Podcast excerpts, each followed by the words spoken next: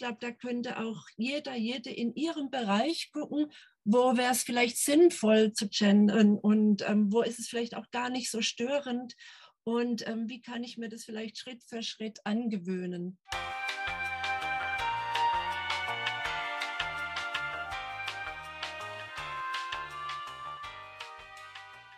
Genau, das Thema äh, ist äh, gendergerechte Sprache. Ähm, wir haben uns jetzt mehr oder weniger darauf geeignet, in der, geeinigt, in der Moderation verschiedene Formen immer mal wieder zu verwenden und ähm, freuen uns dann natürlich, wenn äh, Sie merken, ähm, über das und das bin ich vielleicht gestolpert, ähm, das und das äh, kommt mir eigentlich schon sehr natürlich vor.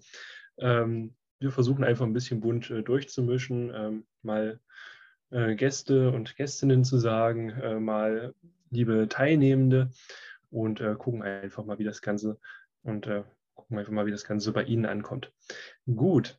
Ähm, ja, Julia, willst du dich noch mit äh, kurz vorstellen und Hallo sagen? Genau, ich begrüße auch nochmal alle Teilnehmenden. Ähm, ansonsten ist, glaube ich, alles gesagt zu unserem, zu unserem kleinen ungünstigen äh, also zu der ungünstigen Terminwahl. ähm, ja, genau, ich bin Julia, ich ähm, mache bei Gras mit, mittlerweile schon seit einem Jahr. Ansonsten studiere ich in Halberstadt. Und ähm, ja, ansonsten würde ich eigentlich schon gleich anfangen. Ähm, ich bin froh, dass ähm, soweit alle Expertinnen konnten, bis auf äh, eine. Ähm, da wurde von der Koordinierungsstelle, also für Genderforschung und Chancengleich, ja, Chancengleichheit, genau, leider wegen Krankheit abgesagt. Aber genau, nichtsdestotrotz ähm, sind sonst alle erschienen und da würde ich auch bitten, dass ich ähm, gerne alle Expertinnen einmal kurz vorstellen, so eine Minute einfach mal, damit alle ja eine Ahnung haben, wer hier gerade so anwesend ist. Und ähm, ja, vielleicht äh, Frau Hiller, ähm, also Frau Professor Dr. Hiller, unsere erste Expertin, vielleicht können Sie anfangen.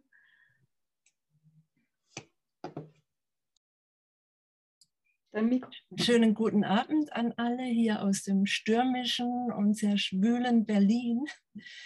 Ja, ich bin seit zwei Jahren Professorin für Beratungswissenschaften mit Schwerpunkt interkulturelle Kompetenz und Migration an der Hochschule der Bundesagentur für Arbeit mit Sitz in Mannheim und Schwerin. Seit anderthalb Jahren aber im Homeoffice, wie so viele Kolleginnen und Kollegen. Und ähm, davor war ich in Frankfurt an der Oder, habe ich ein Zentrum für interkulturelles Lernen aufgebaut an der Europa-Universität Viatrina von 2008 bis 2018 ungefähr dort gewirkt mit verschiedenen Lehraufenthalten dann auch im Ausland, äh, in den USA und in Frankreich. Und äh, als ich jetzt die Professur angetreten bin vor zweieinhalb Jahren, äh, ich halte nach wie vor das Thema interkulturelle Kompetenz für sehr wichtig, aber ich dachte mir jetzt so im Laufe der Jahre, das greift dann auch ein bisschen zu kurz. Eigentlich brauchen meine Studierenden noch mehr an Schlüsselkompetenzen. Und äh, ich hatte eine Fortbildung im Thema, zum Thema emotionale Intelligenz gemacht und ähm, ja, habe dann auch überlegt, was ist denn so, was alles verbindet, was meine Arbeit beschreibt. Und eigentlich geht es darum, äh, den Horizont zu erweitern und Perspektiven zu wechseln. Auch immer wieder die Einladung, in neue Perspektiven zu gehen. Und was mir wirklich wichtig ist, ist dass die Menschen zu befähigen und zu ermutigen, auch eben den Horizont zu erweitern, Dinge auszuprobieren, die man noch nie ausprobiert hat und auch, dass man eigene und fremde Ansichten kritisch hinterfragt, aber auch Pluralität und unterschiedliche Meinungen aushalten kann. Gut, vielen Dank. Ähm, ja, Frau Professor Dr. Apfelbaum, würden Sie weitermachen? Okay, aber was mich betrifft, unterrichte ich im Grunde seit 15 Jahren, solange ich da an dem Fachbereich Verwaltungswissenschaften bin, regelmäßig einen Kurs einmal im Jahr den habe ich mir selber mal ausgedacht mit dem Thema Prozesse der Kommunikation und zwar im Studiengang Europäisches Verwaltungsmanagement. Das ist ein Standardkurs im zweiten Semester und da drin spielt mal mehr, mal weniger auch immer das Thema geschlechtergerechte Sprache so als Lehrinhalt eine Rolle mit unterschiedlicher Gewichtung. Auch immer in Abhängigkeit von dem Interesse der jeweils teilnehmenden Studierenden. Vielleicht ganz kurz zwei, drei Stichworte auch zu meiner Biografie.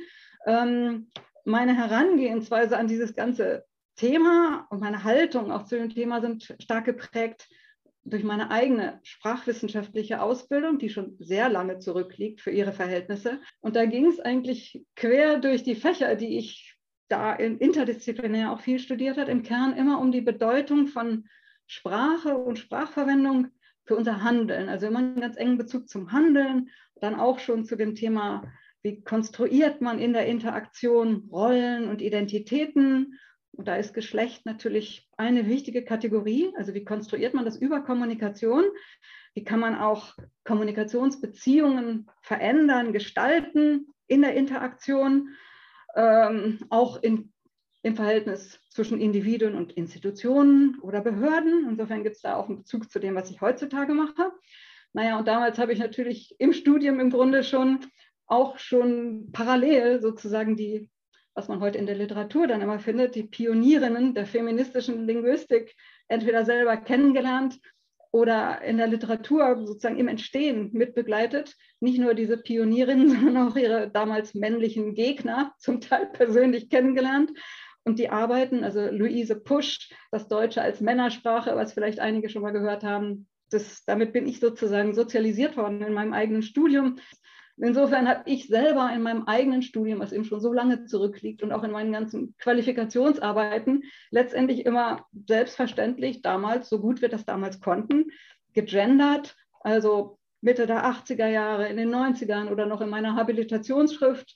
Damals waren eher die Doppelformen üblich oder dann ein Binnen-I zum Beispiel, aber eigentlich ohne irgendwie Hinweise oder Leitfäden von Seiten der Hochschule. Das war quasi selbstverständlich dann. Ja. Und diese Herangehensweise habe ich dann auch übertragen, zum Beispiel in dem Bereich, als ich dann Deutsch als Fremdsprache in Frankreich länger unterrichtet habe. Also war mir immer irgendwie selbstverständlich klar, es gehört dazu, Menschen dafür zu sensibilisieren, auch dann zum Teil für die begrenzten Möglichkeiten, die man im Deutschen da so hat, das sprachlich gut umzusetzen und darüber zu reflektieren. Also für mich ist, ich denke ähnlich wie für Gwen Hiller, sozusagen dieses Thema und Wissen darüber eine Schlüsselkompetenz, so ähnlich wie das, was ich bei uns hier im Studium an der Hochschule als Intercultural Awareness für den Bereich Interkulturelles versuche zu vermitteln, weil ich davon ausgehe, es ist immer wichtig, genau zu wissen, wie kann man kommunikativ mit Situationen umgehen, wo Zugehörigkeit zu einer Kategorie wie Kultur oder Geschlecht plötzlich eine Rolle spielt und wie kann man damit genauer umgehen ja, insofern ist, finde ich, wichtig, dass man da so ein Grundwissen hat für alle und dass man es auch einordnen kann in jeweils eine politische Konjunktur, politische, mediale Diskussionen, einschließlich Konflikte. Ich denke, da werden wir heute auch noch irgendwie drauf kommen. Vielen Dank. Sie haben jetzt schon äh, ganz schön viel verraten. Achso, habe ich jetzt was vorweggenommen, was später kommen sollte? Okay. Alles gut. Ähm, ja, dann weiter mit der Vorstellungsrunde. Vielen Dank nochmal. Ähm, Frau Pieper, würden Sie ähm, bitte sich mal kurz vorstellen? Ja, guten, guten, Abend. Mein Name ist Sarah Pieper. Ich bin seit 2017 äh, die zentrale Gleichstellungsbeauftragte der Hochschule Harz. Und Frau Hiller, ich freue mich sehr, Sie so zu sehen, weil ich sehr viel von Ihnen gelesen habe für äh, meine Forschung. Und äh, das finde ich jetzt äh, sehr, sehr spannend, dass wir in einer Runde zusammen ähm, diskutieren können.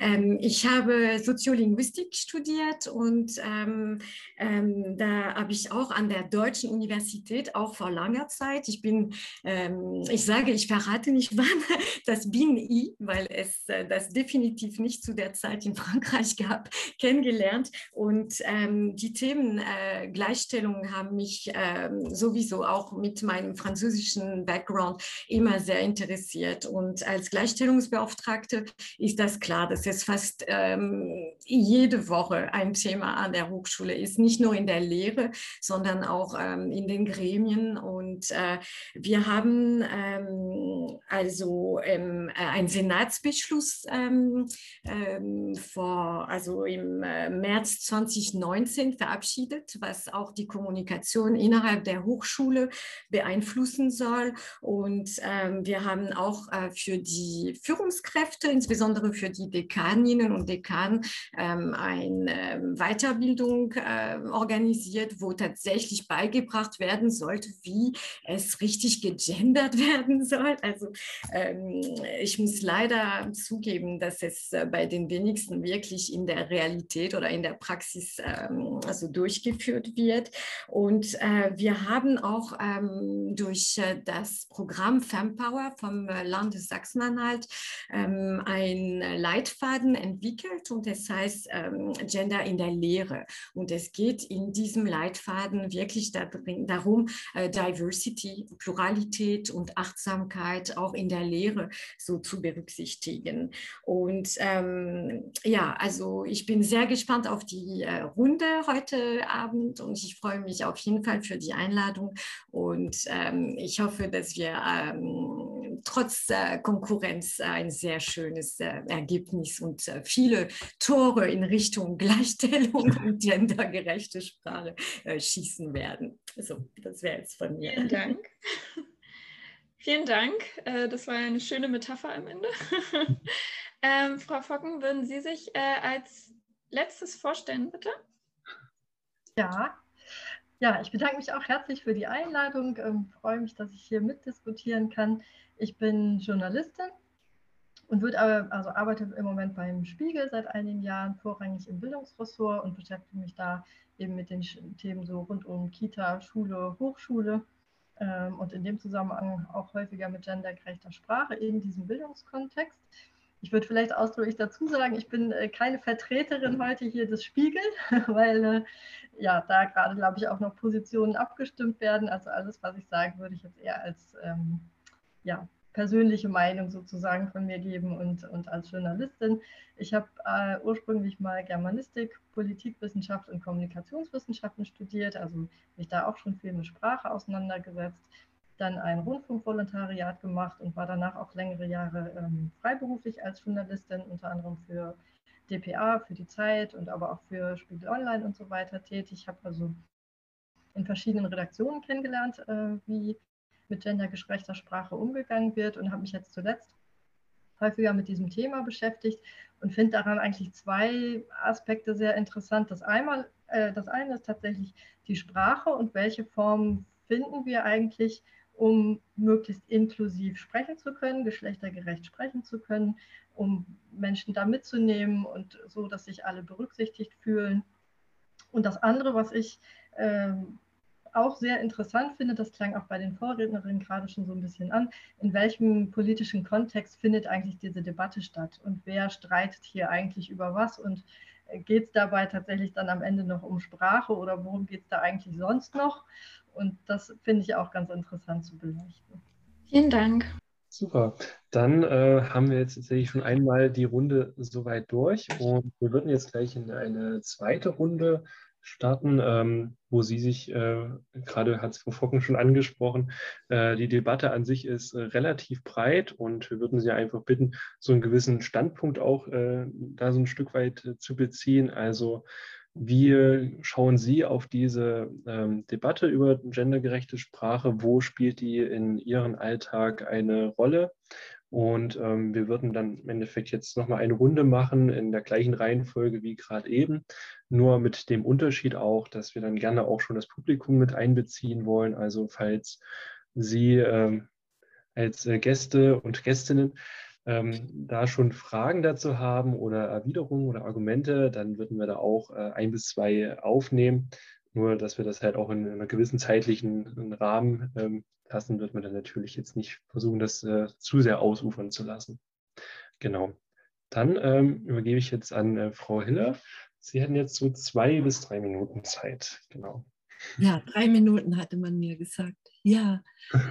Okay, liebe Zuhörerinnen und Zuhörer, ich könnte auch sagen, liebe ZuhörerInnen oder vielleicht liebe Zuhörende Oder wie wäre es mit liebe Zuhörerschaft?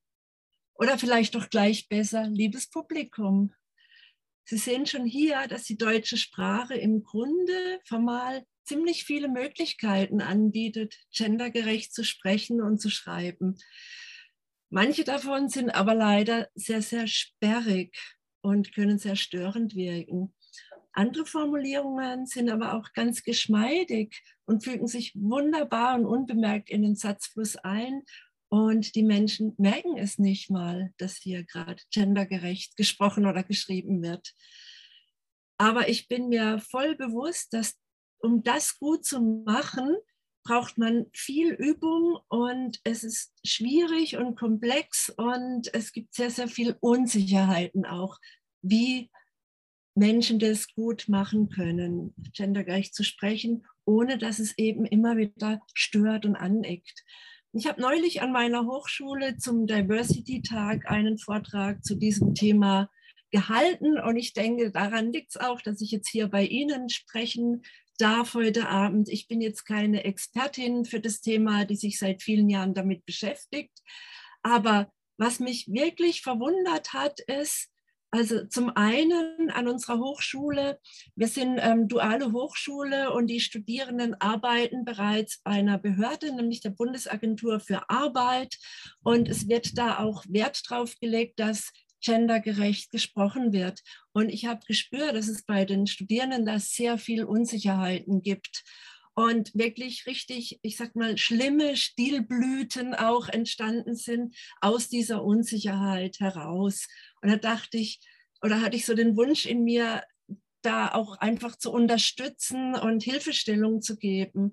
Und gleichzeitig ist ja gerade Anfang des Jahres die politische Debatte und die mediale Debatte wirklich auch ähm, ja wieder hochgekocht worden.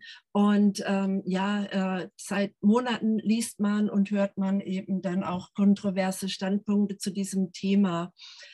Und ja, was, was mir ähm, ein Herzensanliegen ist, das habe ich schon in der Vorstellungsrunde gesagt, ist eben, dass nicht die Gesellschaft sich spaltet. Es gibt ja jetzt Umfragen, 80 Prozent der Deutschen sind gegen gendergerechte Sprache, 20 Prozent sind dafür. Da wäre es jetzt mal interessant zu wissen, wer sind die 20 Prozent, welche Generation und wo leben die.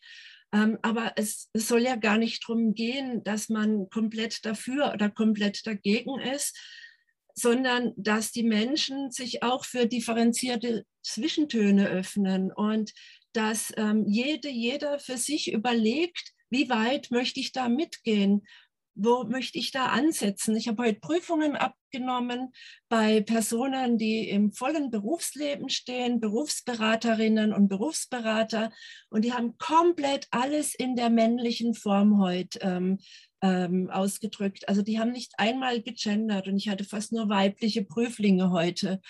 Und da denke ich wieder so, wenn Berufsberaterinnen ähm, gendern würden und auch die beruflichen Formen, die, die Wörter für die Berufe in, in, ähm, in männlicher und weiblicher Form nennen würden, das wäre doch schon mal toll.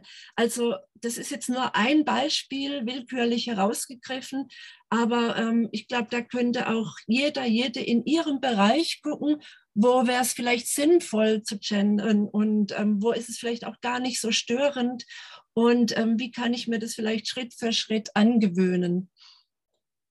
Nicht von heute auf morgen ähm, vielleicht alles durchzugendern, aber so als, als langsamer Weg. Das mal zum, zur Einleitung zu dem Thema. Ja, vielen lieben Dank, Frau Hiller. Das, das könnte sogar fast schon am Ende so als äh, Fazit dann schon fast gelten. Also eine sehr gute, sehr gute Einstimmung auf jeden Fall. Ähm, genau, ich gucke mal in die Runde, ob es ähm, Fragen gibt an Frau Hiller zu ihrer Position. Wenn nicht, ist tatsächlich auch nicht schlimm. Dann äh, kommen wir auf jeden Fall dann im Laufe der Diskussion dann nach der Runde sicherlich nochmal darauf zurück. Jetzt haben wir gerade äh, noch im Chat eine Nachricht. Ähm, ja, genau, da hat sich auch eine äh, ein, eine Gästin äh, gemeldet, äh, die nochmal herausstellt, dass äh, die Differenzierung bzw. Berücksichtigung, in welchem Kontext unbedingt gegendert werden soll, ähm, doch sehr wichtig und äh, sehr gut ist. Also da äh, bekommen Sie auf jeden Fall auch Zuspruch im Chat dafür. Gut, ähm, dann würde ich jetzt an Frau Apfelbaum übergeben für Ihre äh, Positionierung in dieser gesamten Debatte und würde Ihnen auch dafür drei Minuten Zeit geben. Ja, ich bin mir gar nicht sicher, ob ich jetzt noch drei Minuten brauche, weil ich ja nicht nochmal das wiederholen will, was ich tatsächlich zum Teil am Anfang schon gesagt habe. Und es gibt auch sehr viel Übereinstimmung, denke ich, mit dem, was äh, Gwen Hiller eben gesagt hat. Also dieser Aspekt, äh, vielleicht so ein bisschen ergänzend dazu, ähm, dass auch unsere Studierenden oder allgemein in der Gesellschaft eine gewisse Unsicherheit darüber äh, herrscht, wie mache ich es überhaupt oder wann mache ich es auch, kontextabhängig richtig. Da würde ich tatsächlich sagen, jetzt von meinem Job ausgehend, dass es mh, mm, weiterhin gut und wichtig ist, auch nochmal gemeinsam zu überlegen, wie man das als Schlüsselkompetenz ähm, in unseren Studiengängen gut verankern kann, dass man das jetzt nicht, wir wollen ja nicht äh, lauter Linguistinnen und Linguisten plötzlich äh, ausbilden, aber wie man sozusagen die Basics dazu nochmal so vermitteln kann, dass es sowohl äh, auf der Schiene, äh, wenn man dann das angemessen umsetzen will, welche Möglichkeiten es darum, da, äh, dafür gibt, aber wie man auch dafür sensibilisieren kann. Also es ist sicher in dem Kontext äh, Fachbereich Verwaltungswissenschaften nochmal von besonderer Bedeutung, aber ich würde erstmal sagen, vielleicht auch allgemein, dass man das einordnen kann und mitreflektieren kann, wie das in dem jeweiligen, in den gesellschaftlichen Debatten, in den politischen Debatten, äh, welche Rolle das spielt und wie man das angemessen mit reflektieren kann im Rahmen von dieser Vermittlung von Schlüsselkompetenz. Also ich würde sagen, das gehört unbedingt dazu, so eine Reflexionsebene.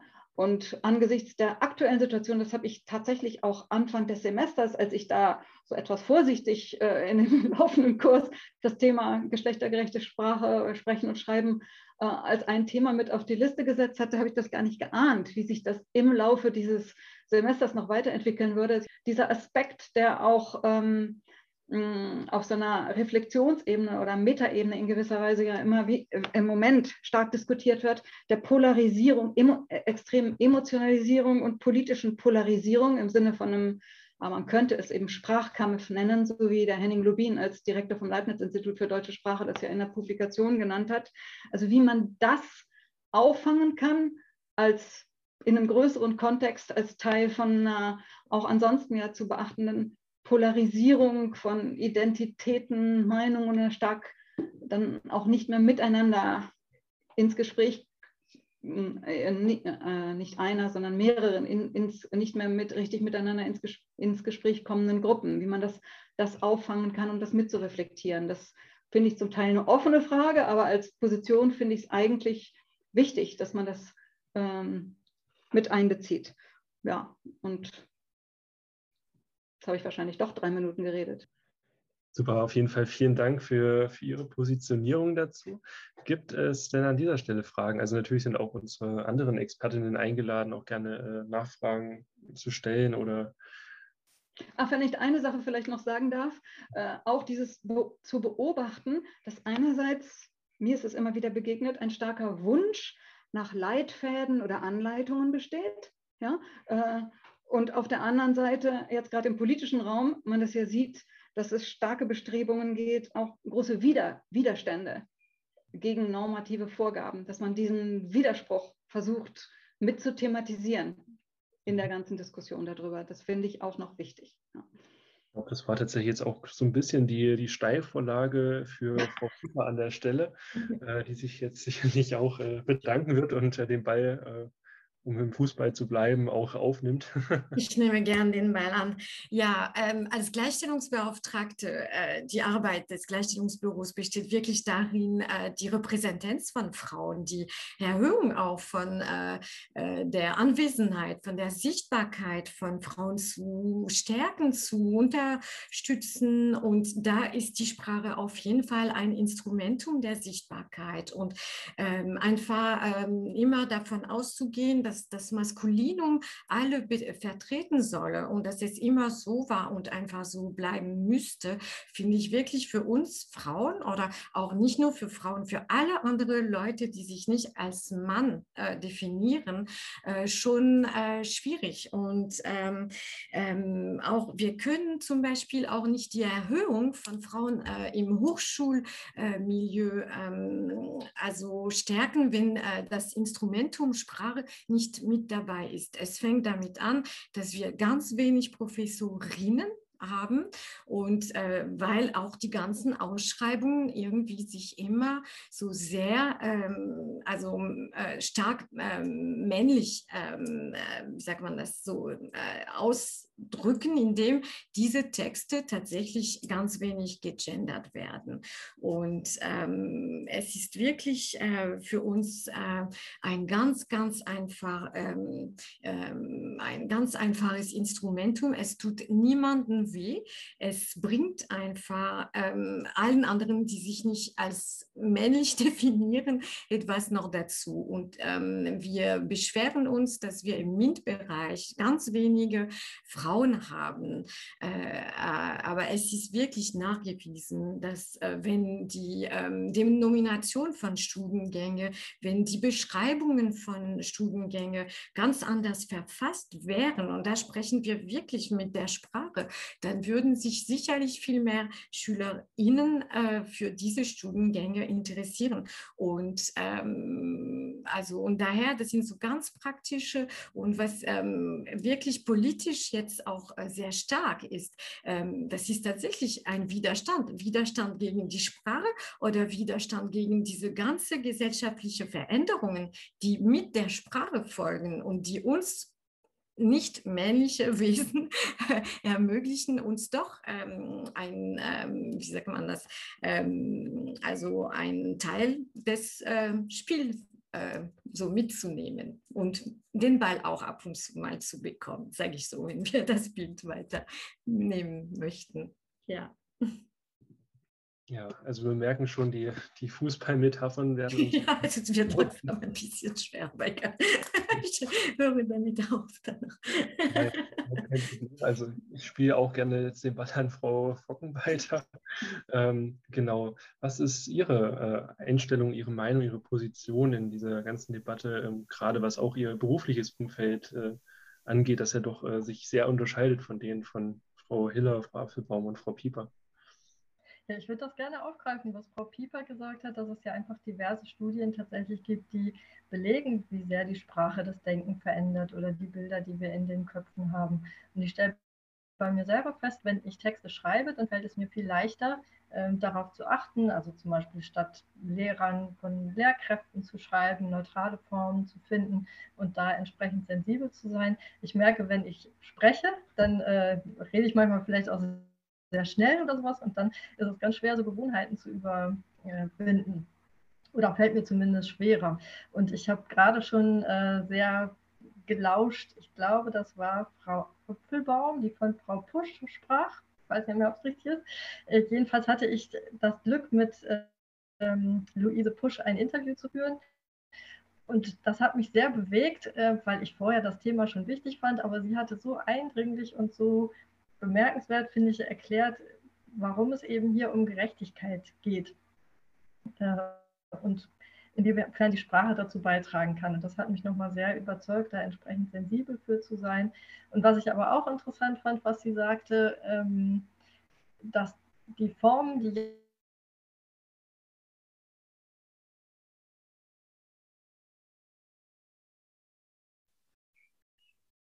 Genau, also Frau Pusch sagte, was sie an dieser Variante von KollegInnen und wenn man das dann schreibt äh, mit dem Doppelpunkt und dem I dahinter eigentlich problematisch findet, dass es dass dann die weibliche Form quasi so an dritter Stelle steht und dass man damit auch eine Hierarchisierung der Sprache hätte. Da hatte ich vorher so noch nicht drüber nachgedacht, das finde ich interessant ähm, als Beobachtung.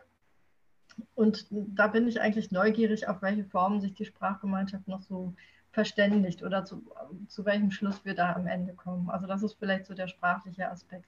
Und dann würde ich mich gerne meinen Vorrednerinnen anschließen. Ich finde auch ganz schwierig, wenn dieses Thema polarisiert oder wenn es genutzt wird, um zu polarisieren. Denn das soll es, finde ich, eigentlich nicht sein, sondern es ist eine Einladung, ähm, sensibel mit Sprache umzugehen und darüber nachzudenken, was Sprache bewirkt und wie ich damit auf andere Menschen zugehe, wie ich Menschen mitnehmen kann. Und das, was jetzt häufig in der Debatte passiert, das stört mich sehr, finde ich, wenn unterstellt wird, dass es zum Beispiel so einen Genderzwang gibt. Ich habe das am Beispiel ähm, eines Falls an einer Hochschule mal versucht zu rekonstruieren, weil dieser Vorwurf so im Raum stand und Friedrich Merz beispielsweise mhm. das auch immer wieder aufgreift und behauptet, es gäbe einen Genderzwang und da gäbe es eine, eine kleine Gruppe von Leuten, die die Mehrheit unterdrücken wolle, beziehungsweise der vorschreiben wolle, wie sie spricht. Genau, also diese Polarisierung, die äh, da stattfindet, oder ich glaube eben auch dieses Thema wird schon instrumentalisiert. Und das finde ich ganz heikel. Und da fände ich schön, zu gemeinsamen Lösungen zu kommen, wie, man, wie wir dem eigentlich entgegenwirken können. Genau, super.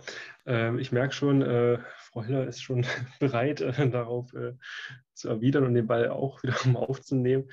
Äh, ich glaube, das ist auch ein guter Start in unsere allgemeine Diskussionsrunde. Also ab dem Zeitpunkt jetzt sind Sie natürlich alle ganz herzlich eingeladen, einfach äh, die Hand zu heben ähm, über den Reaktion-Button steht Handheben. Ähm, falls Sie eine Frage stellen wollen oder Ihre Meinung zum Thema mit äh, dazugeben wollen. Und ähm, genau, ansonsten geht das natürlich, wie vorhin erwähnt, auch über den Chat. Und ähm, ja, dann würde ich jetzt gleich mal Frau Hiller das Wort geben, äh, die ja jetzt schon sich äh, gerne noch äh, zu dem Thema, was Frau Vogel gerade aufgeworfen hat, äh, mit positionieren will. Ja, also ich, was mir halt aufgefallen ist, auch als ich mich jetzt mal eingehend damit befasst hat, ist, dass es tatsächlich ähm, jetzt in der politischen Debatte geht es nicht mehr um Sprache, sondern eben um äh, verschiedene Lebensstile und auch unterschiedliche kulturelle Gruppen. Und diese Begrifflichkeiten oder diese bestimmte Art zu sprechen sind eben auch kulturelle Codes.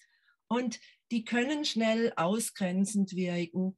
Und das ist ja eigentlich kontraproduktiv, weil die Grundidee von gendergerechter Sprache war es ja wirklich ähm, von Anfang an eben, ähm, ja, äh, alle einzubeziehen, ja, also die Inklusion, die sprachliche Inklusion und das wird jetzt instrumentalisiert zu Ausgrenzung und Abgrenzung. Und ähm, ich ich lebe hier in Berlin und ich bekomme halt auch schon seit langem mit, dass in bestimmten Kreisen eben gendert man schon sehr lange oder gendern alle schon sehr lange und ähm, in anderen eben überhaupt nicht. Und natürlich sind es auch so soziokulturelle Bubbles, in denen das einfach schon gang und gäbe ist. Und ähm, was, was glaube ich wirklich problematisch ist, ist eben, wenn ähm, das dann auch versucht wird, moralisierend oder mit erhobenem Zeigefinger zu vermitteln. Und wir haben da wirklich schon übelste Erfahrungen gemacht, auch ähm, in Frankfurt an der Oder, an der Hochschule wollten wir mal für unser Team, also nicht die Studierenden, sondern die Mitarbeitenden, äh, ein, ein Diversity-Training ähm, hatten wir gebucht. Und ähm, das wurde von Anfang an so sehr mit moralisch erhobenem Zeigefinger vermittelt, äh, dass viele ausgestiegen sind nach der ersten Runde, ja, weil, es dann eben auch wieder nicht inkludierend ist. Also da ging es um mehr als Gender, aber es war einfach ähm, aus so einer ähm, politischen Richtung, die auch keine Kompromisse zulässt und so. Und das ist eben der falsche Ansatz. Und zu Luise Pusch möchte ich auch noch hinzuzufügen, also ich, ich bin auch aus der Generation, die Luise Pusch noch im Studium praktisch gelesen hat. Äh, die ist genauso alt wie meine Mutter. Also das ist eine Generation zurück noch. Ich habe extra nochmal gegoogelt. Und die hat halt echt einen tollen Satz äh, mal losgelassen in den 80er Jahren. Und zwar sagte sie, die deutsche Männersprache versteckt die Frauen besser als eine Burka. Finde ich einfach ganz stark. Ja, vielen Dank. Äh, da ist auch schon die erste Meldung von Frau Israel Schad. Sie können gerne darauf kommentieren. Ja, ähm, also der Mensch ist ein Gewohnheitstier und wenn wir die Sprache verändern wollen, ist das ja für alle erstmal was Unangenehmes. Also für mich ist das auch anstrengend und nun kommt bei der, beim Gendern eben noch der ganze Aspekt dazu, dass da das Thema Gleichstellung mitschwingt. Ähm, also wir hätten ja das gleiche Problem, wenn wir zum Beispiel sagen, wir äh, tauschen das Wort Wurst zukünftig in, weiß nicht, Tierprodukt aus. Ne? Dann würden wir auch immer holpern, weil wir es gewohnt sind, Wurst zu sagen. Dann würden vielleicht die Fleischer was abkriegen. Ähm, ich glaube, das ist ein Aspekt. Ähm, und ich denke aber, dass das äh, in der jetzigen Generation noch eine Schwierigkeit ist, weil die kommende Generation, für die ist das, glaube ich, dann normal oder einfach was Selbstverständliches, äh, ebenso wie auch der Unterschied zwischen Ost- und Westdeutschland. Das ist noch unsere Generation, also meine Generation, 40 plus, war das noch ein Thema. Das ist aber bei meinem Sohn zum Beispiel überhaupt kein Thema mehr. Und ich denke, so wird das auch bei der gendergerechten Sprache oder inklusiver Sprache einfach, das ist einfach, brauchen wir noch ein bisschen Zeit, ne, bis das so zur Normalität wird. Ähm, Frau Pieper, Sie hatten sich als nächstes gemeldet. Ja, ähm, ich finde das sehr wichtig, äh, tatsächlich, dass es ein kultureller Prozess, dass es äh, dezidiert äh, bestimmt, aber langsam, ohne zu forcieren, aber trotzdem bestimmt. Und ähm, es ist ähm, vor drei, vier Jahren war es rein äh, sprachlich ganz anders in der Kommunikation. Viele Wörter, Begriffe, die jetzt ähm, immer so neutral ausgesprochen werden oder äh, geschrieben werden, äh, keiner hat oder keine hat äh, dran gedacht. Und das ist wirklich ein kulturelles Prozess. Und ich habe eine Bachelorarbeit absolut komplett mit dem Doppelpunkt gegendert gelesen am Wochenende und ich finde es, man gewöhnt sich nach drei Seiten absolut daran und es hat mich so, so gefreut. Zudem darüber kursieren auch Mythen und Gerüchte nach dem Motto, ja, wenn ich äh, den Doppelpunkt äh, nicht benutze, werde ich schlechter ben, äh, benotet oder sowas. Nein, um Gottes Willen, jed, also wir sind Gott sei Dank noch in einer Demokratie und ähm, da ist es sehr schön, sich zu äußern oder äußern zu dürfen, wie äh, die Person Lust hat, sich auszudrücken. Und ähm, mit dem Doppelpunkt äh, ist das natürlich im Rahmen einer Bachelorarbeit ähm, eine sehr angenehme Art, äh, tatsächlich inklusiv äh, zu schreiben. Und äh, man gewöhnt sich wirklich sehr, sehr schnell.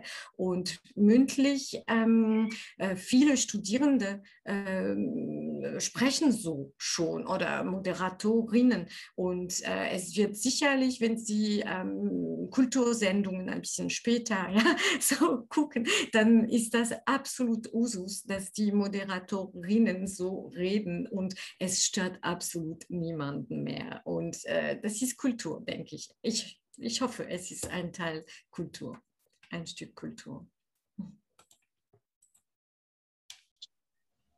Gut, ich glaube, im Moment haben wir gerade keine weitere Frage, deswegen würde ich einfach die Gelegenheit äh, nochmal nutzen, äh, Frau Focken nochmal mit ins äh, Boot zu holen und äh, nochmal äh, zu versuchen, so Ihren Erfahrungsschatz damit äh, mit abzuholen. Ähm, ja, wie, wie ist es bei Ihnen in der, in der Journalistenbranche, Journalistinnenbranche?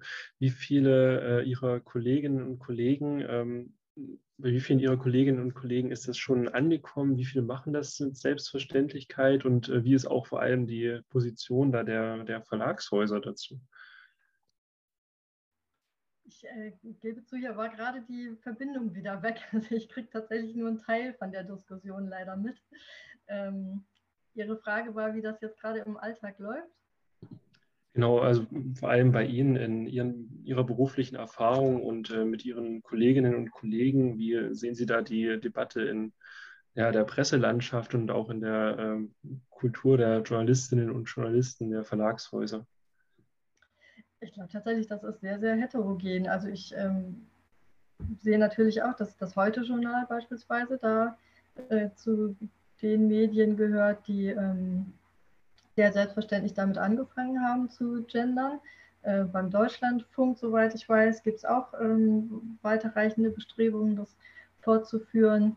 Ähm, in den Printmedien ist, glaube ich, die Doppelform oder so eine neutrale Form am häufigsten noch vertreten. Ähm, und, und im Kontakt mit den Kolleginnen und Kollegen ist es einfach auch tatsächlich sehr unterschiedlich. Also es gibt einige, für die das selbstverständlich ist und die auch in der internen Kommunikation den Doppelpunkt äh, oder das Binnen-I oder sowas verwenden, ähm, während, während das andere eher für sich ablehnen. Also es ist, ja, kann man tatsächlich gar nicht so richtig ähm, ja, sehr, sehr fokussiert beschreiben. Also es ist, glaube ich, tatsächlich sehr verschieden.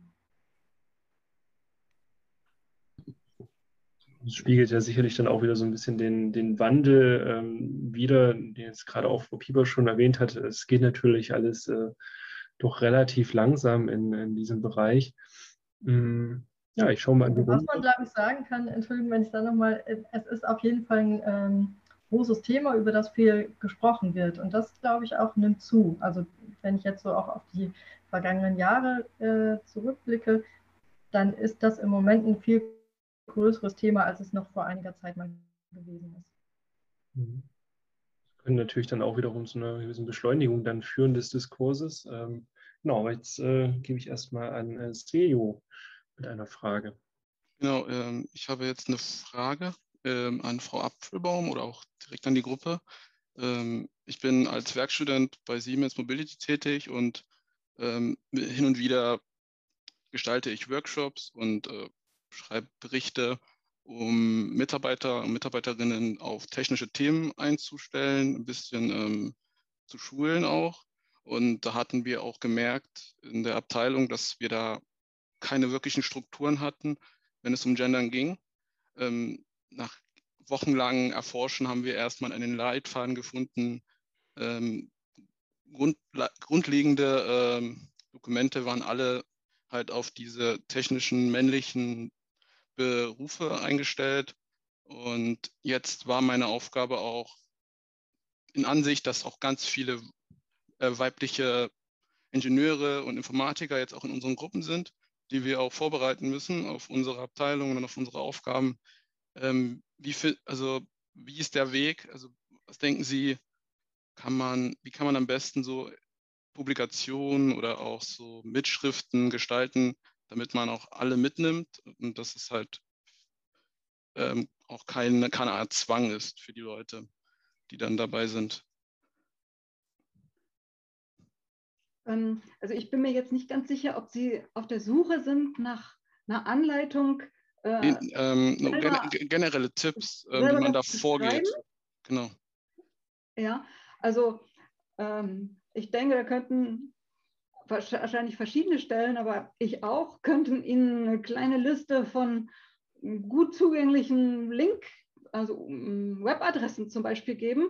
genderleicht.de würde ich als Einstieg empfehlen oder auch, aber das kann man auch gerne nochmal, müssen wir jetzt separat machen, äh, nochmal einfach eine Liste von leicht zugänglichen Leitfäden machen. Ähm, Gwen Hiller hat ja selber auch gerade eingeschrieben, ist natürlich mit dem Fokus äh, Beratungstätigkeit in der Bundesagentur für Arbeit, aber vielleicht ist es auch äh, eine, eine, hilfreiche Sache. Ich, wenn man da so linguistisch dran ging, dann ähm, hat man manchmal auch so einen Ballast von der ganzen Komplexität des Themas. Und insofern finde ich das total mutig, dass jetzt Gwen äh, einfach nochmal so einen Leitfaden geschrieben hat, der vielleicht auch für andere zugänglich ist. Aber äh, ob es jetzt speziell Material gibt, ähm, um solche also man müsste dann gucken, oder vom, vom Duden Verlag gibt es natürlich auch verschiedene kleine Anleitungen. Also ich glaube, ein paar haben, sind auch über die, das Gleichstellungsbüro von der Hochschule bestellt worden, beziehungsweise ich habe immer so nach und nach für die Bibliothek auch ein paar Anschaffungen gemacht. Also da gibt es auch in Kurzform was vom Duden Verlag, so, so an, also sozusagen für die Leute, die, da wird nicht mal ganz grundsätzlich diskutiert, äh, was das jetzt alles für Vor- und Nachteile hat, sondern eher Anleitungscharakter tatsächlich, welche Möglichkeiten es gibt. Unter äh, Berufsbezeichnungen, das würde, wenn ich das richtig verstehe, auch so Ihren Teilnehmerkreis betreffen, also wo das jetzt eher Menschen aus technischen Berufen sind, äh, wie man da nicht nur von der einfachen sozusagen Substantivbenennung eines Berufes, sondern wie man überhaupt da drumherum andere Umformulierungen passend finden kann. Ich denke, da findet man in den Anleitungen auch aus, dem Duden, aus der Duden-Redaktion ein paar Tipps, aber ansonsten schreiben Sie mich gerne auch nochmal mich oder vielleicht auch andere per E-Mail an. Besten Dank. So dass wir da nochmal genau gucken können, was das sein könnte. Ja. Super, also wenn die Frage jetzt sich geklärt hat, äh, Frau Hiller, äh, Sie hatten noch einen Kommentar. Ja, ich habe jetzt mal äh, in den Chat auch den Link zu unserem kleinen Leitfaden, den ich zusammen mit meiner Hiwi erstellt habe, äh, ähm, gepostet. Und einfach vielleicht mal so als Einstieg, weil das ist echt kurz und knapp und übersichtlich. Und ähm, generell, ich glaube, ich glaube wirklich, dass uns schon viel geholfen wäre, wenn wir anfangen würden, äh, Berufsbezeichnungen wirklich auch in der weiblichen Form zu nennen. Das habe ich ja vorhin schon gesagt. Also, dass wir auch von Ingenieurinnen sprechen und ähm, von Ärztinnen und von Professorinnen und ähm, äh, Mechatronikerinnen vielleicht auch. Ähm, ja, das, das wäre, glaube ich, schon wirklich mal ähm, ein guter Schritt.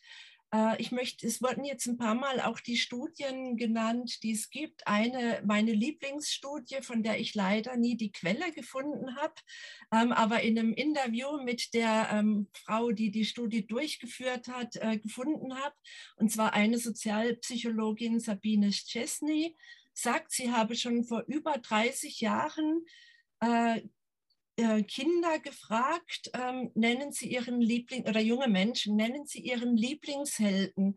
Und da wurden eben nur männliche Helden genannt, ähm, also von Superman und andere große ähm, ja, Personen der Geschichte oder auch ähm, Bekannte ähm, aus dem Familienkreis, aber alles Männer. Und die Vergleichsgruppe, die wurde gebeten, nennen Sie doch Ihre Lieblingshelden oder Heldin. Und da kamen dann plötzlich ganz viele Frauen auch ins Spiel. Also so banal das klingt, es macht einfach einen großen Unterschied. Und ähm, jemand hat vorhin gerade gesagt, ähm, dass, dass sie ganz optimistisch ist, dass sich das bald verändert. Äh, ich weiß jetzt gerade gar nicht genau, wer das war. Ähm, ich glaube, Frau Schad. Ähm, jedenfalls, das war halt das, was mich so gewundert hat, als jetzt die Debatte wieder aufgeflammt ist. Und zwar ist die ja aufgeflammt, weil der Duden in seine Online-Ausgabe zu Anfang des Jahres die Berufsbezeichnungen in weiblicher Form aufgenommen hat. Das ist ja genau das, was passiert ist. Ähm, und da war ich so erstaunt, weil ich eben halt auch noch aus der Generation komme, die, die schon in 80ern oder zumindest in frühen 90ern äh, da ähm, schon Seminare an der Uni belegt hat. Damals in Freiburg war das bei mir Germanistik, Männersprache, Frauensprache. Und ich mich eben total wundere, dass jetzt äh, 30 Jahre später ähm, da noch so wenig Personen tatsächlich dem gegenüber aufgeschlossen sind und noch weniger Personen wirklich gendern. Also das, das finde ich, es sind jetzt wirklich zwei Generationen seither sozusagen herangewachsen. Und tatsächlich merke ich es bei den ganz Jungen, also die, die jetzt gerade so Abi machen, das ist so diese Fridays for Future Generation. Und da ist meiner Meinung nach ähm, ganz viel Sensibilisierung ähm, schon da. Also ich habe jetzt dieses Jahr schon mit mehreren sprechen können, die gerade so 17, 18, 19 sind. Und ich glaube ähm, tatsächlich, dass wir auf die wirklich, ähm, sage ich mal, hoffen können in, in ganz vielen ähm, Punkten, dass sie differenzierter an Dinge rangehen und auch wieder politischer denken. Ich glaube, es waren jetzt so zwei Generationen, die auch nicht so sehr politisch unterwegs waren, wenn man jetzt den Großteil der Bevölkerung anguckt. Das ist auch auf jeden Fall nochmal ein sehr spannender Punkt. Ich, ich würde, glaube ich, an der Stelle nochmal zurückkommen auf ein Thema, was wir vorhin schon mal kurz angeschnitten hatten. Und da ging es vor allem auch darum, ähm, wie man ja dieses Thema auch irgendwo in die Hochschullehre mit integrieren kann.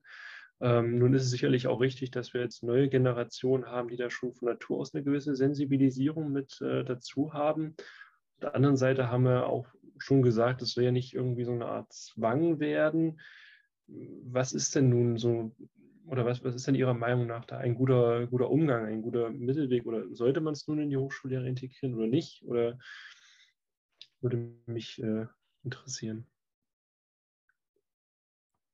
Darf ich was? Ja, natürlich. ja, es wäre vielleicht schön, äh, den Studierenden zu fragen, ja, was sie gerne ähm, wie sie, also, weil ich finde, wir arbeiten für die Studierenden mit, ja, also in der Kommunikation auch.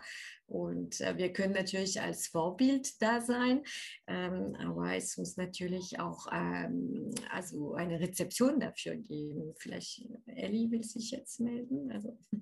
Genau, ähm, dazu ist mir direkt eingefallen, ich bin ja Studentin und ich gender auch schon sehr lange und äh, immer wieder und versuche mit ganz vielen Menschen darüber zu sprechen. Aber was mir extrem aufgefallen ist, bei den Dozierenden, die ebenfalls gendern, da trauen sich meine ganzen MitkommilitonInnen auch zu gendern. Dann machen sie es bei ihren Vorträgen dann irgendwie auch mal ab und zu und trauen sich da so langsam an die Thematik ran.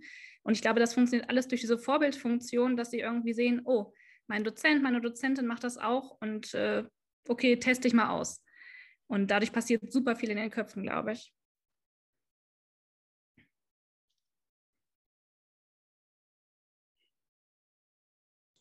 Ja, vielen Dank. Ähm, wenn an der Stelle keiner weiter ein Kommentar. Vielleicht noch, vielleicht noch der Hinweis, ich habe es vorhin eigentlich schon gesagt gehabt. Also ich finde, das gehört in ein, zumindest in so ein Modul wie Schlüsselkompetenzen, wo man es vielleicht nicht machen muss, aber als äh, eine Möglichkeit auch mitwählen kann. Ja. Man möglicherweise auch zusammen, obwohl das dann doch nochmal unterschiedliche Schwerpunkte sind mit interkulturellen Kompetenzen, aber sozusagen eine Sensibilität für Sensibilisierung für Vielfalt ja, und Toleranz. Genau, also ich nenne das eigentlich diversitätssensibles Sprechen. Und da geht es eben ähm, über die gendergerechte Sprache hinaus. Wie, wie, mhm. wie spreche ich ähm, über andere Kulturen, über andere Gruppen ähm, und auch so ein, so ein Bewusstsein, äh, Bewusstheit äh, schaffen, ähm, wie manche Dinge, ähm, die man vielleicht gar nicht, ähm, wo man es gar nicht auf dem Schirm hat, eben doch oft auch unangemessen klingen für andere. Aber auch da wiederum geht es darum, nicht mit erhobenem Zeigefinger oder den Menschen schlechtes Gewissen zu machen, sondern sie eher ermutigen, ähm, ja, einfach mal drüber nachzudenken und sich da auch einzulassen auf ähm, ja, das differenzierte Sprechen. Und das ist kognitive Arbeit, also ganz klar. Und das geht nicht von heute auf morgen. Aber ich denke, an der Hochschule könnte es gut passen in so ein Modul eben Diversity oder ähm, ja, diversitätssensible Kommunikation, sowas in die Richtung. Genau, haben wir jetzt auch noch einen weiteren Kommentar, nämlich äh, von Bettina. Genau, ich äh, würde auch noch mal an dem anknüpfen, was auch Elli schon gesagt hat und äh, Frau Hiller, dass einfach diese Nutzung von der Gendersprache äh, so unglaublich wichtig ist, dass es auch in meinen Augen, je mehr Menschen es nutzen, dann auch wie, wie ein Lauffeuer dann weitergeht und immer mehr Menschen erreicht, die es dann halt auch nutzen ich merke das auch selber, wenn ich mit, äh, mit FreundInnen äh, darüber spreche, dass dann im nächsten äh, Treffen oder im nächsten Gespräch dann auch mehr darüber nachgedacht wird, wie geredet wird und, und mit welchen ähm, Bezeichnungen auch ähm, umgegangen wird. Und das ist einfach ähm, ein, eine sehr gute Vorbildfunktion, wie auch Frau Pieper schon gesagt hat. Ähm, wenn, wenn DozentInnen das nutzen und auch anbieten, dass man sich auch traut, das äh, wahrzunehmen, dass man da auch sehr viele äh, Studentinnen erreichen kann. Und ich glaube, es wäre vielleicht auch ganz cool, wenn man vielleicht auch schon in der Schule äh, da ansetzen könnte und da vielleicht auch mal einen Kurs oder Workshop oder sowas in der Art ähm, anbietet, weil ähm, dann könnte man auch viel, viel mehr Menschen erreichen. Und ich glaube, das ist dann auch äh, sehr sehr positiv zu sehen, weil es dann auch in Schwung kommt und dann, ja, wie gesagt, mehr Menschen erreicht. Ja, sofern wir keine weitere Meldung haben, nutze ich mal die Chance, um äh, eine Frage zu stellen.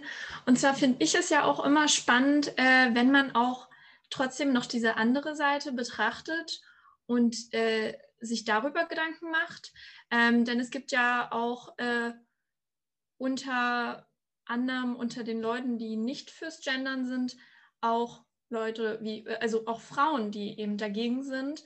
wo man es jetzt vielleicht nicht erwartet oder so. Ähm, ich hatte zum Beispiel auch eine Diskussionsrunde gesehen, da hat eine Schriftstellerin sich ausdrücklich dagegen ähm, ausgesprochen. Und ähm, sie hat gesagt, dass sie das im Deutschen nicht gut findet, wie wir das machen, weil das diskriminierend ist, da es meistens eigentlich nur Männer und Frauen einschließt. Und ähm, genau, also weil, ja, wenn man jetzt sagt Teilnehmer und Teilnehmerinnen, ist es ja nur Mann und Frau gemeint äh, und so. Und deshalb findet sie das kritisch im Deutschen. Was sagen Sie dazu? Also vielleicht so eine Frage an alle, wem da jetzt eine Antwort einfällt. Ach, da haben wir schon eine Meldung. Vielleicht Ellie als erstes. Ähm, also es stimmt schon mit der Paarform beispielsweise, also Mitarbeiter und Mitarbeiterinnen, da spricht man nur von der männlichen und der weiblichen Form, aber genau dafür haben wir ja die Symbole eingeführt. Das heißt, das Sternchen, der Unterstrich, der Doppelpunkt, die sind ja alle dafür da, um das dritte Geschlecht abzubilden. Also all diejenigen, die sich nicht dem männlichen oder weiblichen Geschlecht zuordnen können oder wollen oder irgendwo dazwischen sind. Und ich denke auch, es ist noch nicht die ideale Form gefunden. Also es gibt ja bei, jeder, äh, bei jedem Symbol irgendwelche Kritikpunkte und trotzdem ist das genau der richtige Weg, das irgendwie anzugehen. Ähm, ich habe jetzt auch schon einen Roman gelesen gehabt, also weil du eben von einer Schriftstellerin gesprochen hast, mh, mm, in dem gegendert wurde. Und ich fand es total faszinierend, dass es funktioniert, weil ich dachte auch erst so, na, ich mache das da total gerne im Alltag und ich finde es super wichtig, aber ob das auch in Prosa wirkt, hm? Aber mir ist es bis zur Mitte gar nicht aufgefallen und von daher, es funktioniert auf jeden Fall, es geht. Ähm, fand ich total schön zu bemerken. Das ist, das ist echt spannend, dass du da schon ein Buch entdeckt hast, wo das tatsächlich umgesetzt wird. Ähm, ja, danke, Tessa. Ähm, du wolltest ähm, Genau, ähm, weil das ist auch für mich so persönlich ein bisschen dieses Anliegen, da, liegen, dass man vom generischen Maskulinum dann doch zu diesen Mitarbeiter und Mitarbeiterinnen zum Beispiel dann dennoch dieses binäre System verstärkt, vielleicht auch damit dieses gesamte Kastendenken und dadurch immer noch diese Differenzierung macht ähm, nach Geschlecht und nicht zum Beispiel nach, diesem, nach dieser Tätigkeit des Mitarbeitens, ähm, wo ich persönlich jetzt zum Beispiel Mitarbeitende durchaus befürworten würde, aber ich glaube, selbst dieses MitarbeiterInnen ist immer noch ein Schritt in die richtige Richtung, weil im Endeffekt ist Sprache ja doch ein ganzes Stück weit wandelbar und durch Wandel geprägt, dass man dort erstmal einen Ansatz findet, um in eine inklusivere Sprache reinzukommen. Ich weiß jetzt nicht, inwiefern das insgesamt vertreten ist, aber das ist so die Ansicht, die ich jetzt in meinem Bekanntenkreis dann doch verstärkt sehe. Mhm. Ah, da haben wir einen Kommentar. Sorry, Robin, wolltest du den Kommentar gerade vorlesen? Kann ich gern machen, wenn du mich äh, fragst. Genau, ein, ein äh, Vorschlag, den hatte ich tatsächlich auch schon in der Literatur und in der Vorbereitung auf das Gespräch heute äh, mal gefunden. Nämlich ähm, ein Y wäre eine Lösung, ähm, klingt auch lustiger. Zum Beispiel Mitarbeiterie, Studenti. Ähm, ja, das gibt es ja tatsächlich auch. Ähm, mal die Frage auch in die Runde an unsere Expertinnen. Ähm, was halten Sie davon? Ja, ich habe äh, gehört, dass die, dass in Schweden schon so ein Präfix, äh, nee, Suffix ähm, ähm, geschaffen wurde. Ich weiß jetzt gerade nicht mehr, wie er heißt, ähm, aber die ähm, haben das schon eingeführt. Und ähm, mein, mein Mann hier, der sagt auch, der fände das die beste Lösung. Mein Mann ist so Naturwissenschaftler und ähm, ist jetzt auch nicht der größte Fan von äh, Gendern ähm, und ähm, sagt, ähm, Gleichberechtigung müsste auf anderen Ebenen hergestellt werden. Aber dann äh, kam er mir neulich auch mit der Idee, warum führen wir nicht einfach ähm, so eine Silbe ein, die das dann erleichtert. Ja, ähm, ich glaube aber, dass es noch schwerer durchzusetzen wäre oder auf noch mehr Widerstand stoßen würde, wie die Varianten, die wir bis jetzt haben.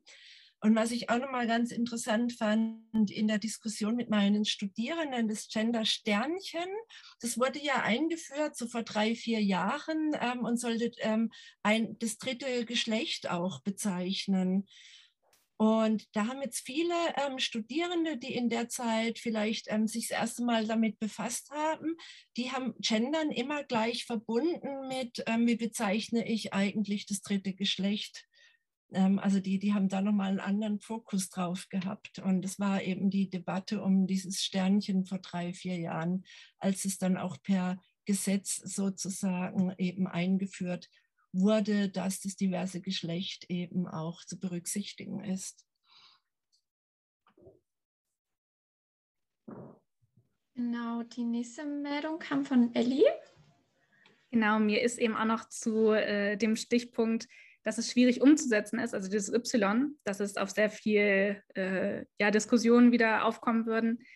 Ähm, ich habe in letzter Zeit viel darüber nachgedacht, wie es wäre, wenn man statt so einer Extraendung vielleicht eine neue männliche Form etablieren würde.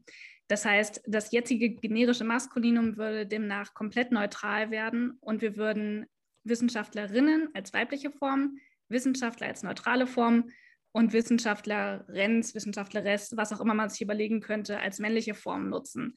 Dadurch wäre dann auch direkt gegeben, was die neutrale bzw. die Bezeichnung für Non-Binary-Person wäre. Und äh, ja, wäre aber natürlich so viel Umgewöhnung, dass das auf sehr viel Widerstand treffen würde. Deswegen wahrscheinlich nicht umsetzbar, aber ich fand es ein total spannendes Gedankenspiel irgendwie. Ja, das klingt auf jeden Fall total interessant. Äh, Frau Apfelbaum? Ja, ich bin jetzt völlig beeindruckt von den verschiedenen Lösungsansätzen, die man sich im Prinzip denken könnte und würde alle, die jetzt was vorgeschlagen haben oder auch was verwiesen haben, äh, würde ich unbedingt ermutigen, damit zu experimentieren und mal zu gucken, was passiert.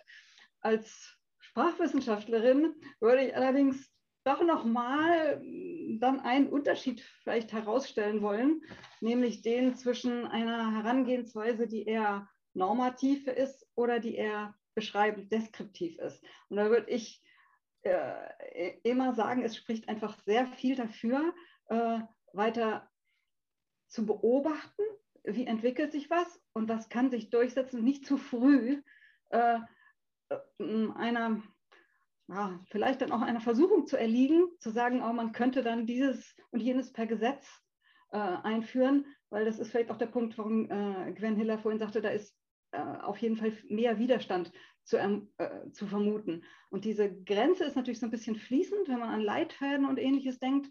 Und ich glaube, da, das ist ein riesiger weiterer Kommunikationsaufwand, das deutlich zu machen, dass also auch die Position des Dudens äh, oder der Duden-Redaktion oder auch die Rolle vom Leibniz-Institut für deutsche Sprache ähm, immer natürlich ein Mittelding ist. Wenn man sagt, man will einen möglichst geschlechtergerechten Sprachgebrauch etablieren, dann ist Sprachgebrauch, ja, so das, was man üblicherweise gebraucht, steht im Duden. Und das ist etwas, was dann festgehalten ist als ein Modell mit so einem teilweise preskriptiven Charakter, was aber basiert auf langjährigen Beobachtungen, wie sich natürlicherweise die Sprache entwickelt hat, einschließlich ähm, der, der Produkte oder Lösungen, die diejenigen, die auch politische Claims damit verfolgen, ähm, eingebracht haben. Also ich, ich persönlich würde da tatsächlich bei einer sprachwissenschaftlichen Perspektive bleiben wollen und sagen, äh, lasst uns ähm, lasst uns versuchen, Räume dafür zu schaffen, dass weiter experimentiert werden kann, um wegzukommen auch von dieser Polarisierung, die einen gegen die anderen. Und irgendwie, wie genau weiß ich auch noch nicht, wie man das hinkriegen kann, aber äh, mehr dafür zu plädieren, äh, Gelass Gelassenheit auch bei denen, die es, also naja, dafür zu werben, dass man gelassen das auch, auch beobachten kann. Und dass es da schon eine, äh, in, unseren, in, uns, in unserer Kultur zumindest auch Institutionen gibt, die nicht zu früh normativ eingreifen, sondern äh, das ist letztendlich, würde ich auch sagen, der Rat für deutsche Rechtschreibung, der das ja so beobachtet und sagt, wir treffen keine Entscheidung zu einem Gender-Sternchen als äh, neues Zeichen in einem zukünftig etablierten Inventar, bevor nicht auch empirische, datenbasierte Grundlagen in hinreichender Form vorliegen, um da Entscheidungen zu treffen. Jetzt kann man sagen, naja, das ist wieder so eine Art Obrigkeit oder so, aber ich persönlich würde dafür Gelassenheit plädieren und nicht zu früh einer normativen Versuchung erliegen wollen, das anders zu regeln. Das ist eigentlich auch sehr spannend. Also ich würde, äh, bevor jetzt Frau Hiller dann gleich noch zu Wort kommt, würde ich nochmal kurz Frau Pieper mit, mit reinholen. Äh, wir haben ja tatsächlich äh, an unserer Hochschule vom Senat abgestimmt eine Richtlinie, was auch geschlechtergerechte Sprache angeht. Ähm, gerade jetzt unter dem Gesichtspunkt, ähm, was Frau Apfelbaum jetzt gesagt hat, ähm, ja, was, was denken Sie dazu und wie, wie ist die vor allem oder haben, kriegen Sie da noch viel mit äh, von KollegInnen, ähm, die sich dazu erkundigen, die das anwenden, die da äh, auch vielleicht dagegen sind? Ähm, also das sind nur Empfehlungen und ähm, das ist wirklich äh, das, die Kritik, die wir immer wieder im Gleichstellungsbüro hören, ja, dass wir die Art Sprachpolizei wären, dass wir da auch so eine Art Rechtschreibung einführen, also, also dass wir das zwingen würden einzuführen. Das ist überhaupt nicht der Fall, es sind Empfehlungen und äh, da habe ich schon, ich gestehe, ein paar Sekretärinnen empfohlen, wenn Sie dran denken, sehr gern diese Empfehlungen zu folgen, was sie aber auch sofort gemacht haben. So, äh, ich spreche in der weiblichen Form, weil meistens Sekretärinnen doch äh, weiblich waren. Und ähm, also und dadurch, dass bestimmte offizielle Schreiben immer wieder von bestimmten Stellen vers also verschickt werden, dann nimmt es natürlich auch eine Art ähm, so Sprachkultur äh, innerhalb äh, der Hochschule. Natürlich gibt es auch sehr heftige äh, Widerstand äh, von Kolleginnen. Und ähm, ja, da muss man, ähm, also ähm, so auch mit sehr komischen Bildern, ja, also äh, Robin, äh, du warst auch mit im Fachbereichsrat, aber ich zitiere nur, also es wurde von Spracherektion, ja, was auch schon sehr ja, bildlich äh, so, also äh, gesprochen ähm, und da wurde ähm, darum gebeten, dass das Protokoll bitte nicht in der gegenderte Form, weil das würde die deutsche Sprache ja äh, so schaden also ja, Rechtschreibung, ähm, also man merkt ja auch äh, bei äh, studierten Leuten, manchmal gibt es natürlich äh, zu jeder Veränderung Anlässe, sich da zu profilieren und indem es angesprochen wird, wird es auch ähm, versucht, einfach ins Lächerliche ja, zu, zu ziehen. Und da äh, ist das natürlich ein Gleichgewicht ähm, zu finden, wann muss ich reagieren, wann muss ich das verteidigen, aber wann soll ich das auch lassen, damit es tatsächlich äh, bestimmte Leute, die äh, da sich auch ähm, da profilieren wollen, einfach bedienen. Ja, also das ist nicht so leicht, aber ich denke, dass äh, jede, jeder, also von uns das schon mehrmals erlebt hat. Ja.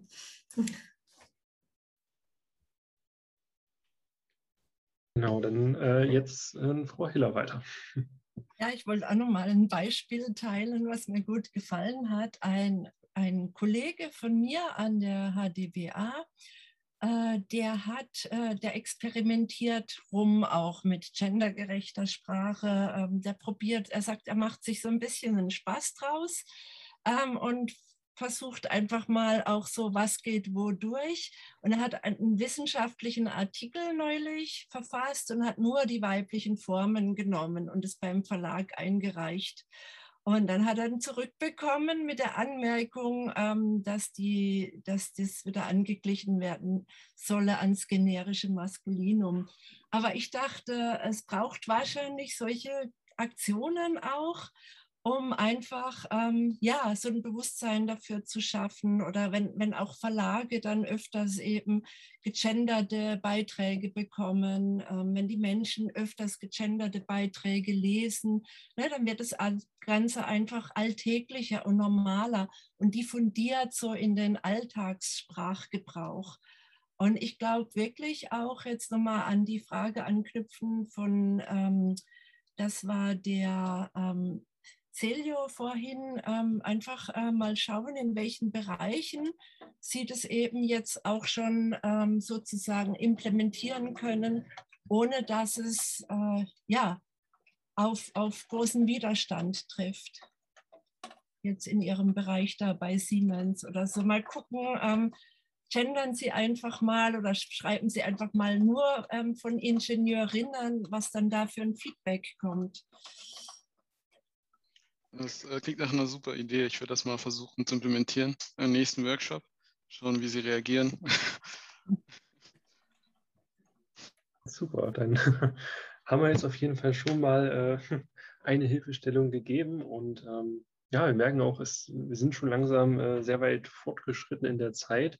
Ähm, bisschen traurig ist, dass äh, Frau Focken tatsächlich jetzt zwischendurch äh, rausgeflogen ist und anscheinend Probleme mit ihrem Internet hat. Ähm, nichtsdestotrotz ähm, werden wir natürlich gucken, dass wir die Diskussionsrunde jetzt auch langsam so zu einem trotzdem guten Ende bringen werden. Und ähm, da würden wir dann gerne nochmal so eine Runde der, der Abschluss-Statements ähm, gerne machen.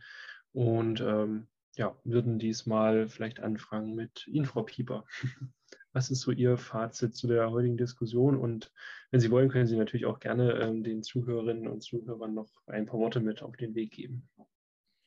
Ja, also was ich mitnehme, ist, dass Sprachen beweglich sind, Sprachen entwickeln sich, Sprachen biegen sich, Sprachen können sich leider auch ähm, instrumentalisieren lassen, aber ich denke, die Botschaft ist das Wichtigste und indem wir uns bemühen zu gendern, dann bringen wir einfach diese Botschaft der Gleichstellung mit. Und wer richtig Lust hätte, in der Projektwoche äh, werden, wir mit äh, dem Netzwerk äh, FAMPA Power ein, ähm, in, ähm, ein äh, Poesie Slam Seminar über Diversity anbieten. Also wer Lust hat, kann sehr gern sich an Sprache, Sprachen und ähm, alle Facetten von diesen ähm, Diversity-Einführungen ausüben und ausprobieren. Das wäre mein Fazit für heute. Wenn ich kurz eine Frage dazu stellen darf, wird das online stattfinden? Das weiß ich nicht. Das müssen Sie Frau Hellwig fragen, weil sie ähm, das mit Frau äh, Pauline Füg, so äh, heißt die Slammerin. Und ähm, es, also wir haben beide, ähm, wie sagt man das, ähm, beide Angebote äh, vorbereitet. Aber Claudia, kannst du etwas Näheres dazu zu der Orga erzählen? Ja. Ich bin jetzt nicht gut vorbereitet, vor allem technisch, also ich weiß nicht, ob ihr mich versteht. Ich versuche es, ich habe aber keine Kopfhörer darum, ist jetzt halt gerade blöd. Ähm, wir wissen es nicht. Es, ähm, es, gibt beide Angebote, entweder digital oder vor Ort. Das äh, wird sich zeigen, wie da der Stand der Dinge ist. Wir bevorzugen aber vor Ort. Und es werden, werden zwei Tage sein, der 9. und 10. September. Ein voller Projektwochenschein für diejenigen, ein, ein voller Projekt. ja, ein voller Schein. Ja. Achso. Okay, danke schön. Ja, sehr schön. Dann ähm, würde ich mal weitergeben an Frau Apfelbaum zu Ihren äh, Fazit zu, zur Diskussion und äh, ja, auch gerne, was Sie noch den Zuhörerinnen und Zuhörern und ZuhörerInnen mit auf den Weg geben wollen. Sie sehen mich ja immer ein wenig hin und her rutschen, aber die Abendsonne kommt in so einem Winkel bei mir hin, dass ich also es irgendwie nicht hinkriege, mein, in einem normalen Licht äh, zu erscheinen. Aber ich versuche es, dass ich wenigstens einigermaßen gucken kann. Also ich finde, äh, obwohl wir jetzt nicht so viele sind, äh, gewesen sind und jetzt schon noch ein bisschen weniger äh, geworden, finde ich das absolut beeindruckend, wie viele Facetten wir da jetzt beleuchten konnten, egal ob das jetzt von Studierenden, ich weiß gar nicht, im Praktikum oder in verschiedenen Fällen der Arbeitswelt und aus verschiedenen Bereichen sind. Schade, dass jetzt der Journalismus uns verlassen musste, aber die Vielfalt von Ideen, was man machen kann, also das ist das, was wo ich denke, es tut einfach gut, auch sich wechselseitig zu unterstützen, darin noch mehr ähm, einfach weiterzumachen und zu experimentieren und weitermachen. Also eine Sache ist jetzt auch natürlich der Corona-Situation und dem Zoom Zoom-Setting geschuldet, aber ich finde es ganz toll, dass wir nicht nur innerhalb der Hochschule in Kontakt gekommen sind und muss ich jetzt nochmal an Gwen Hiller richten, weil wir haben vorher noch jetzt noch mal kurz telefoniert, also dass sich da auch noch jetzt von dem Fachbereich Verwaltungswissenschaften über doch zum Teil ähm, vergleichbare auch Praxisfelder, für die wir ausbilden, ähm, äh, dass, wir, dass sich da vielleicht über so einen Weg plötzlich noch weitere ähm, Ideen ergeben und ich verbreite auf jeden Fall total gerne den Leitfaden weiter auch für unsere Studierenden, glaube ich, kann das eine Hilfe, Hilfe sein. Ja, insofern Optimismus und weiter so. Vielleicht ein ganz bisschen habe ich manchmal eine kontroversere Diskussion tatsächlich vermisst. Aber gut, die Teilnehmerschaft war jetzt so, wie sie war. Genau, also es ist natürlich immer äh, schwierig, dann ähm, da so ein diverses Feld zu erzeugen. Wir haben natürlich auch im Vornherein geschaut, dass äh, vielleicht wir auch ähm, ja, kritische Personen vielleicht auch mit aufs Podium äh, locken können, aber da haben wir leider ähm, doch eher, Absagen bekommen und wollten natürlich ähm, auch jetzt ähm, keine prominenten Beispiele aus unserer eigenen Hochschule oder so mit äh, hier reinnehmen. Also es wirkt natürlich dann sonst auch immer so ein bisschen wie so, ein, so eine Anklagebank. Ähm, von daher glaube ich, ist es trotzdem nicht schlecht, dass mhm. wir hier so in diesem Rahmen dann doch ganz gut darüber diskutieren konnten, auch ähm, in diesen doch eher positiv auf geschlechtergerechte Sprache eingestellten äh, Publikum, ähm, wie denn das Ganze irgendwo auch in der Gesellschaft ähm, ein Echo findet und wie wir damit umgehen könnten. Genau, aber jetzt auf jeden Fall noch äh, zu Frau Hiller, zu Ihrem Fazit.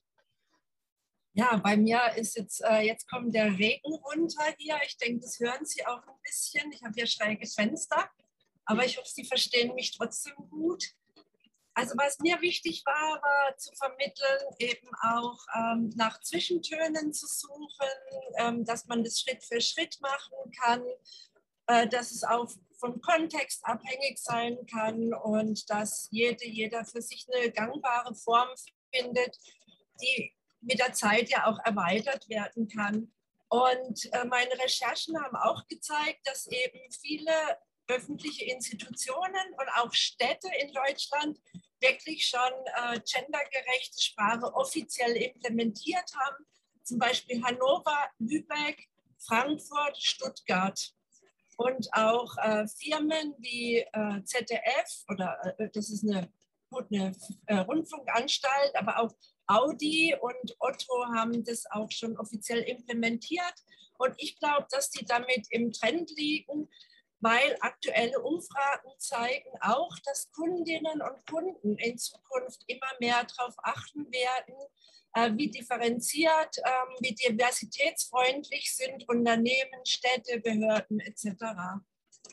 Und äh, ja, in diesem Sinne möchte ich einfach auch ähm, alle ermutigen, ähm, da ähm, sich auszuprobieren, die, die jetzt noch nicht damit angefangen haben oder die, die das noch nicht lange praktizieren, äh, was geht, was passt für sie.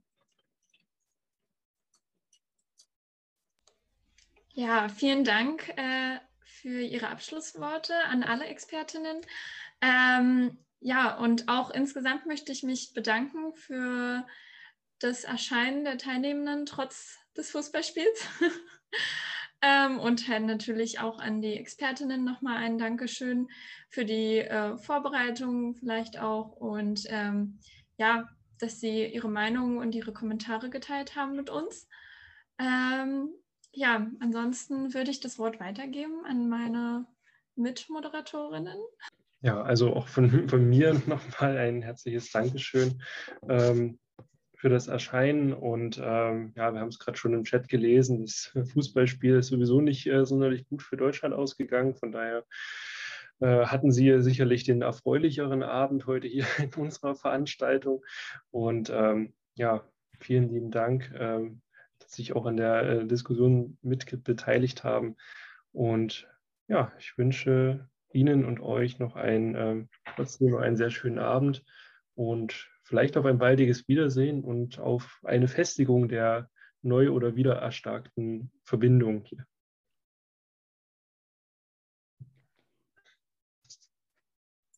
Dankeschön für die Einladung auf jeden Fall. Ja, vielen Dank. Mir hat es auch Spaß gemacht.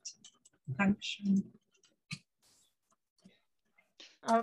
Ja, dann wären wir eigentlich so gut wie durch. Ich würde jetzt noch einmal kurz, weil es vorhin eben angesprochen wurde von Frau Pieper, ist vielleicht für die äh, Studenten unter uns vielleicht ganz interessant. Ähm, die Webseite von FemPower und äh, KGC äh, kurz in den Chat stellen oder auch für die einen anderen, die veranstalten nämlich immer mal wieder so schöne Workshops zu diesem ganzen Thema Gleichstellung, Gender etc. Ähm, falls ihr da Interesse habt, könnt ihr da ja gerne mal vorbeischauen. Dann würde ich jetzt die Aufzeichnung stoppen und euch einen schönen Abend wünschen.